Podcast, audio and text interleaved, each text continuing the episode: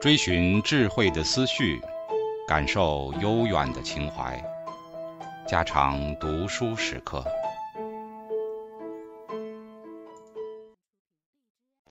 警告：慎入，非专业朗读，听后可能出现且不仅限于挺尸等严重不适，另切勿洗耳，以免污染水源。引发小猫、小狗中毒等严重生化事件。二，正史到永嘉。正史是魏废帝的年号，当日的政治实权已落在司马氏的手里，这与建安时代的政治情形是同样的衰落，但在文化思想上却又有着同样的光彩。两晋的玄学就在这时候建立起来，河王姬阮一流的名士都产生在这个时代。中国的文化思想从这时起了一个大大的转变。《魏氏春秋》说：“嵇康寓居河南之山阳县，与之游者，未尝见其喜运之色。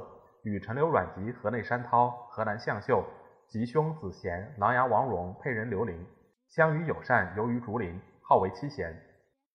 建安七子与竹林七贤前后遥相对照，是一件有趣的事。但其间却有一点重要的差别：七子是围绕着当日的君主贵族，七贤是寄情于竹林酒乐之乡。”过其放浪自由的生活的，中间虽有山涛、王戎从事政治，然亦无损于他们那一派人的特有风格。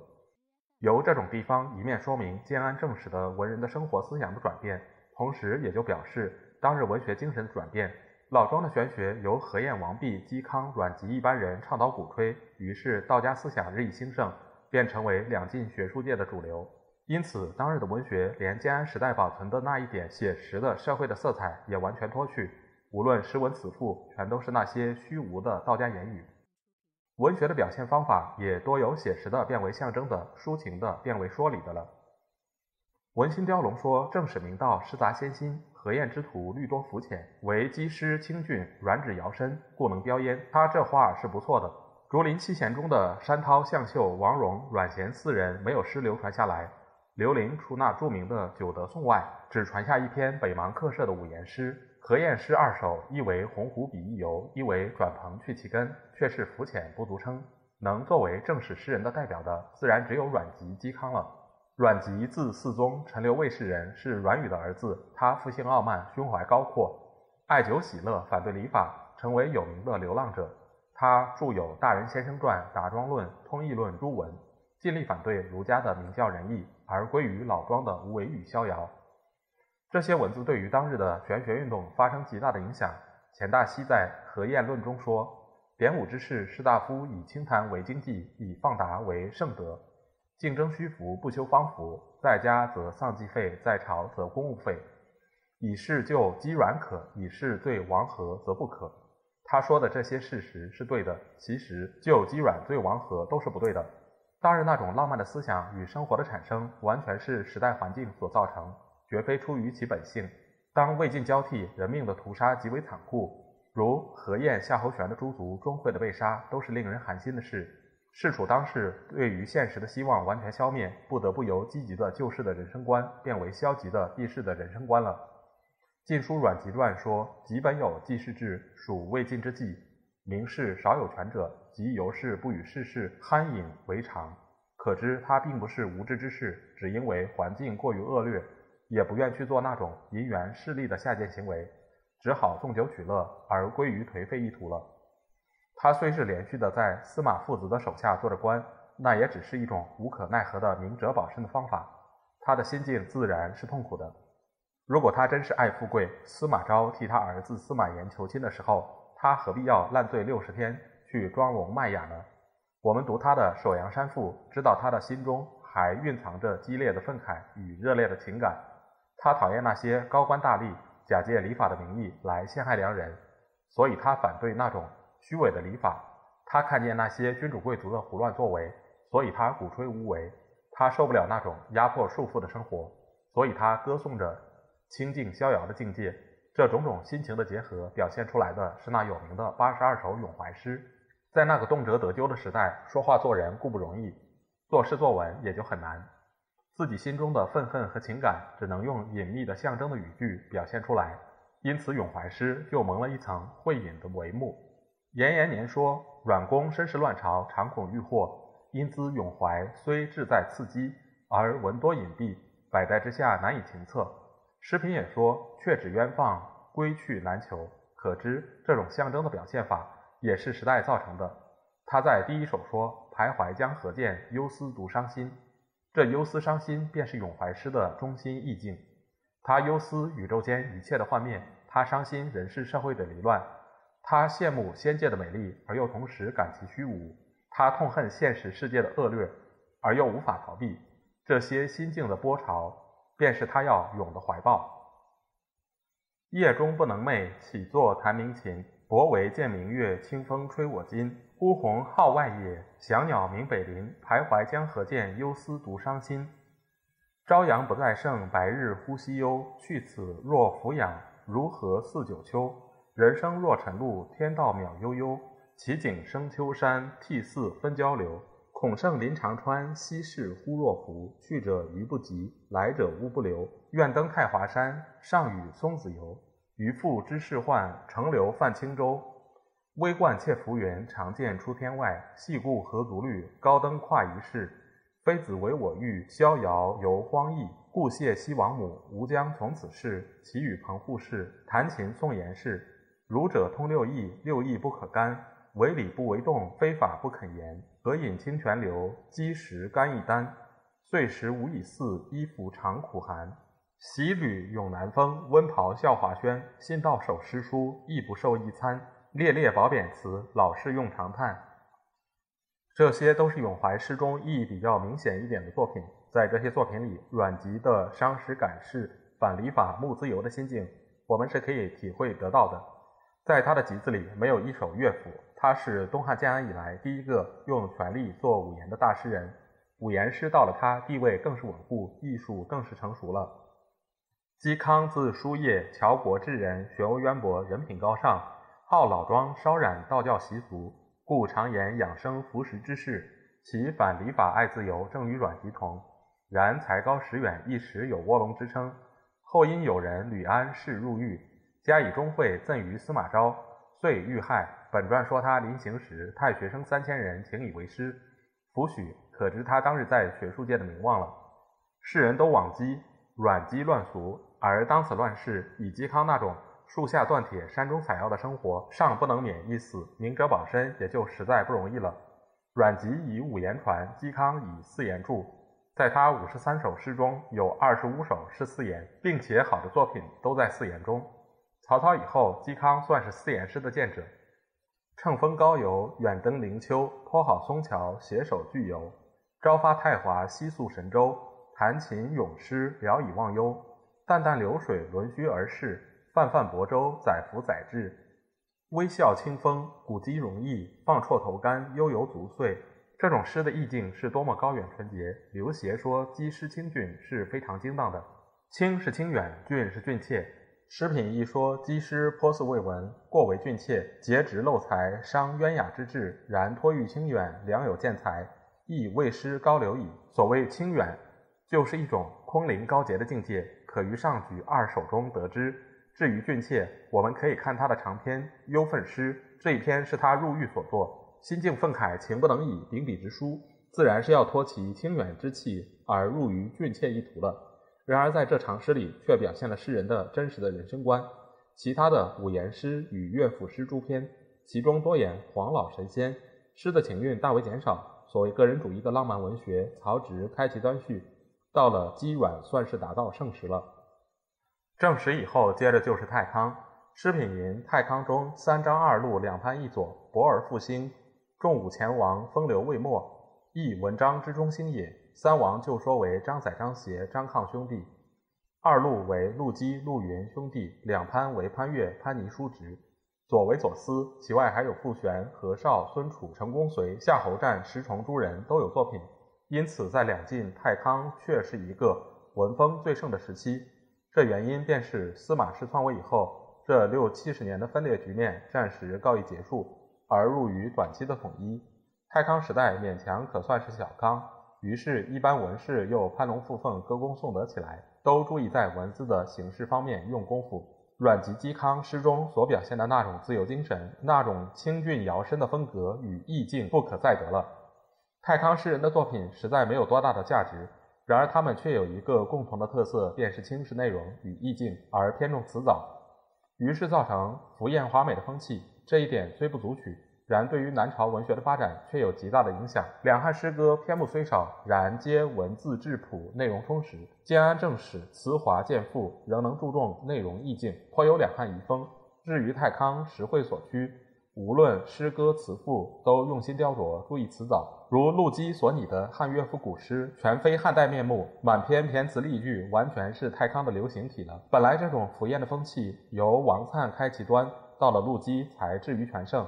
沈德潜批评他说：“意欲逞博而胸少慧珠，彼又不足以举之，遂开出骈偶一家。西京以来，空灵矫健之气不复存矣。”将字良臣，专攻对仗，蝙蝠复侠，令乐者白日欲卧，未必非是，恒为之滥觞也。这话是一点不错的。我们是看他下面这些诗句：青川含藻井，高岸披华丹。复复方秀辉，凛凛千尺潭。悲歌吐清响，歌舞拨幽兰。凝冰结重剑，积雪备长峦。阴云隐岩侧，悲风鸣树端。不睹白日景，但闻寒鸟喧。猛虎凭林啸，玄猿灵暗叹。和风飞清响，仙云垂暮阴。蕙草饶舒气，石鸟多好音。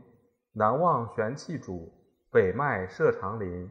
古风拂修薄，游云逸高层。巍巍孤兽城，嘤嘤思鸟吟。震策至重秋。安配尊平蟒，西溪抱影媚，朝举闲思往。这样的诗句真是触目皆是，对偶既是工文，文字亦极华美，而造句用字更呈现着雕琢刻画的痕迹与苦心。这种现象在文字的艺术上讲，无疑是进步的，但过于雕琢刻画，有伤文字的真美，有损于意境与情感。这一点是太康诗人的通病，也是他们的共同特征。如张华、潘岳、陆云、潘尼的诗文都是如此。张载、张协虽较为朴静，然亦实现雕琢之际。诗品评张华的诗说：“其体浮艳，心托不齐，巧用文字，物为言也。虽名高囊袋，而书亮之士犹恨其儿女情多，风云气少。”谢康乐云：“张公虽赋千篇，犹一体耳。”又评陆机诗说：“原出沉思，才高辞瞻，举体华美，气少于公汉。”文略于众宣，然其咀嚼英华，燕卧则高，文章之渊泉也。李冲《翰林论》评潘岳说：“潘安人之为文也，犹详琴之羽毛，衣背之箫骨。”这些批评都是说明太康诗歌的趋于辞藻雕饰的共同倾向，大都缺少汉魏诗的浑厚与意境。但他们也不能说完全没有好诗，如张华的描写当代吟遮生活的轻薄篇。陆机的赠地赋洛道中，潘岳的道王，张协的杂诗，还不失为上等之作。他们作品最大的缺点就是缺少作家的个性，只有时代共同的个性。谢康乐评张华诗说：“张公虽赋千篇，犹一体耳。”这是他们这一群诗人的最好的公平。在这个偏重辞藻、注意标示的空气里，只有左思一人独标异志，出现于当日的诗坛，有卓然不群之概。这是值得我们重视的。他现存的作品虽是不多，然都能脱去太康流行的风尚，颇有哀怨感伤、讽喻寄托之志，尚能保存汉魏诗中那种浑厚的风格。诗品说他文曲以怨，颇为精切，得讽喻之志，这是不错的。左思字太冲，山东临淄人，生卒年不详，约生于三世纪中期，死于四世纪初年。博学能文，貌琴口纳。其妹所分亦有诗名，他作有《三都赋》，皇甫谧为之序，一时豪贵竞相传写，洛阳为之纸贵，因此成了大名。但他的诗的价值远在他的词赋之上，他的咏史杂诗、教女诗都是好作品。昊天书白日，灵景耀神州。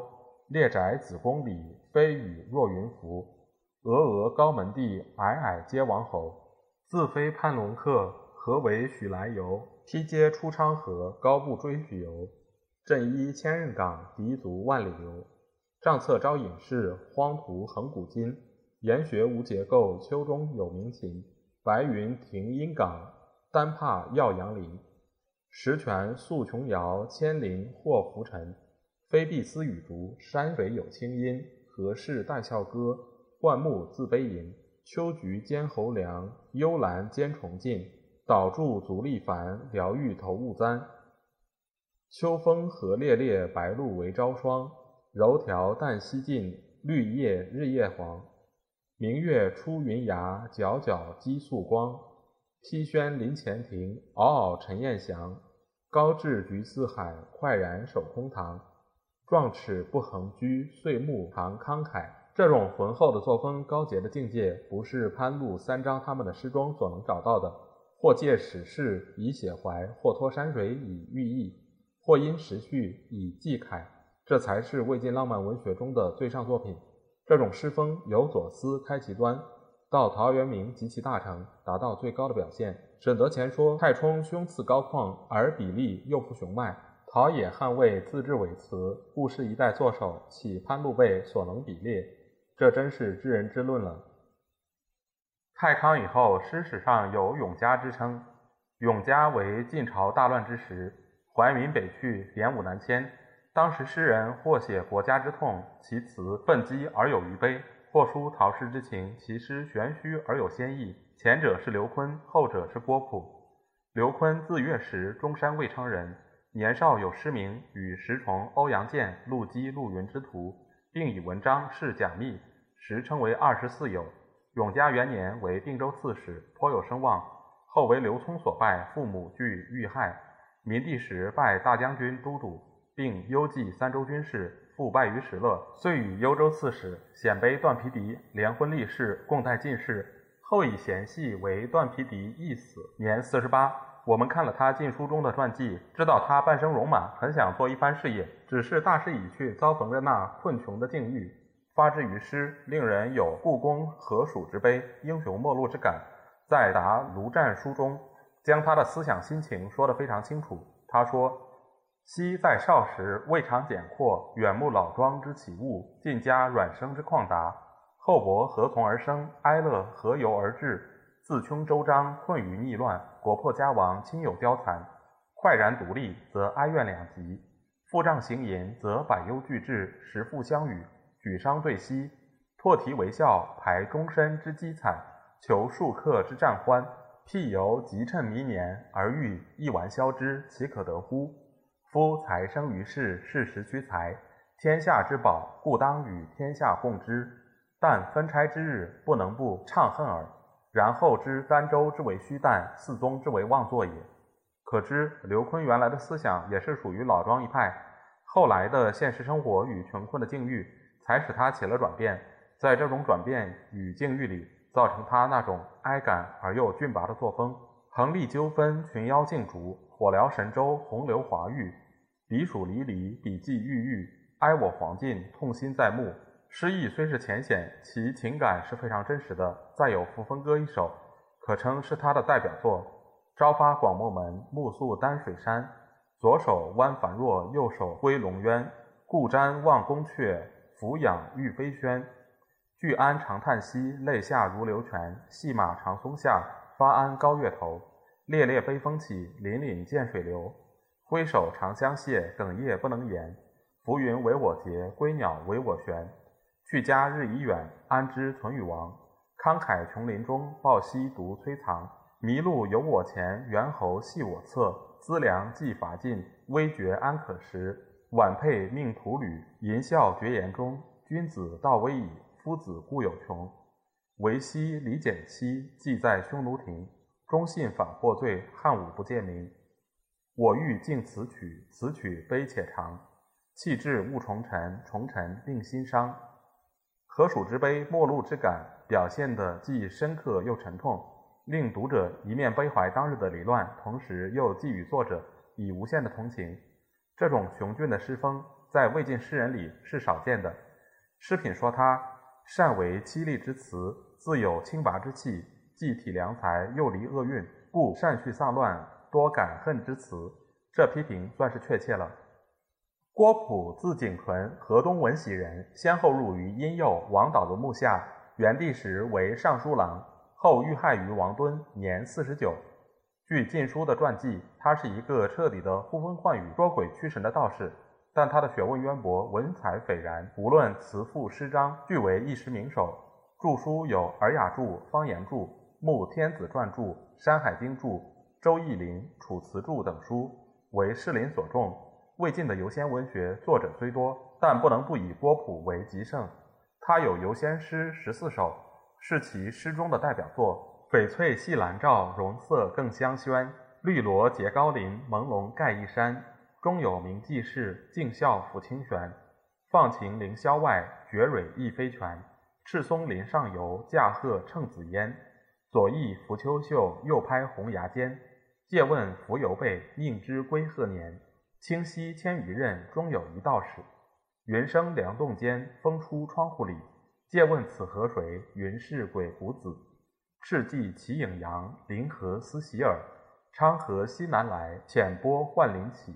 灵飞故我笑，灿然起玉齿。简修实不存，要知江水始。这种诗比起刘琨那种清刚之气的作品来，正是道语先心的玄虚文学的代表。但作者文才奇次，尚能假玄语以托钟情，还表现出诗中的高远意境，所以在当日那种谈玄说理的诗歌里，郭璞的诗是比较可读的。诗品说他始变永嘉平淡之体，故为中兴第一。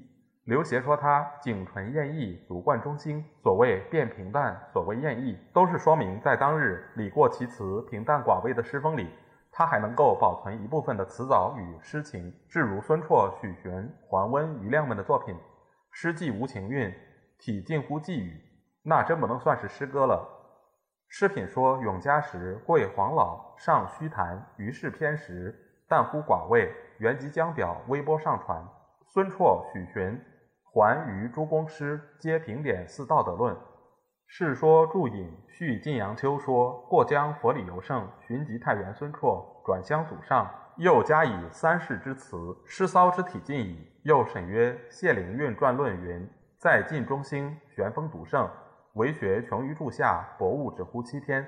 可知当时的诗文，除老庄以外，再加以佛理，自然是更枯淡无味了。许询、黄温、余亮的诗不传。孙绰的诗在残存的《文馆词林》及汉魏六朝百三名家篇里还保存着几首，大概孙许二人各有特长。《晋书本传》云：“绰与荀一时名流，或爱荀高迈，则比于绰；或爱绰才早，而无取于荀。”沙门之遁试问绰：“君何如许？”答曰：“高情远志，弟子早已服膺，然义勇义淫，许将北面矣。”可知许以品格称，孙以文采胜。他的《天台山赋》虽杂有禅意，然刻画极精，文字亦美丽。我们试看他的诗：大朴无相，钻之者显；玄风虽存，微言迷眼。渺以哲人，侧身钩冕。谁谓道远，得之无远？仰观大造，俯览实物。时过幻生，吉凶相符。至以立婚，时有情趣，也有含哭，朝有言喻。失则震惊，得必充纳。由这些诗句很可看出当日玄理诗的趋势，除了述道佛的哲理外，更要勉励尼古，于是都变成一种歌诀和寄语了。但是他的《碧玉歌二首》却是最有情韵的民歌式的短诗，因其风格全异，故后人以为委托。如第二首云：“碧玉破瓜时，郎为情颠倒，感君不羞囊，回身就狼抱。”诗虽是绝妙，但这种热情大胆的写法和他的作风不合。似乎不是孙绰所为，但亦无法证明耳。这种玄虚的诗风占领了整个的东晋诗坛，风会所趋，仿效日众，于是当日的诗坛更是沉寂了。沈约云：“众文始革孙许之风，书源大变太玄之气。然我们读殷仲文的诗，玄气未除，谢混之作清新绝少，并不能使当日的诗坛发生变化，生出光彩。真能独树一帜，卓然成家。”一洗当日枯淡的风气，使诗文重回于意境情韵者，是那位号称五柳先生的陶渊明。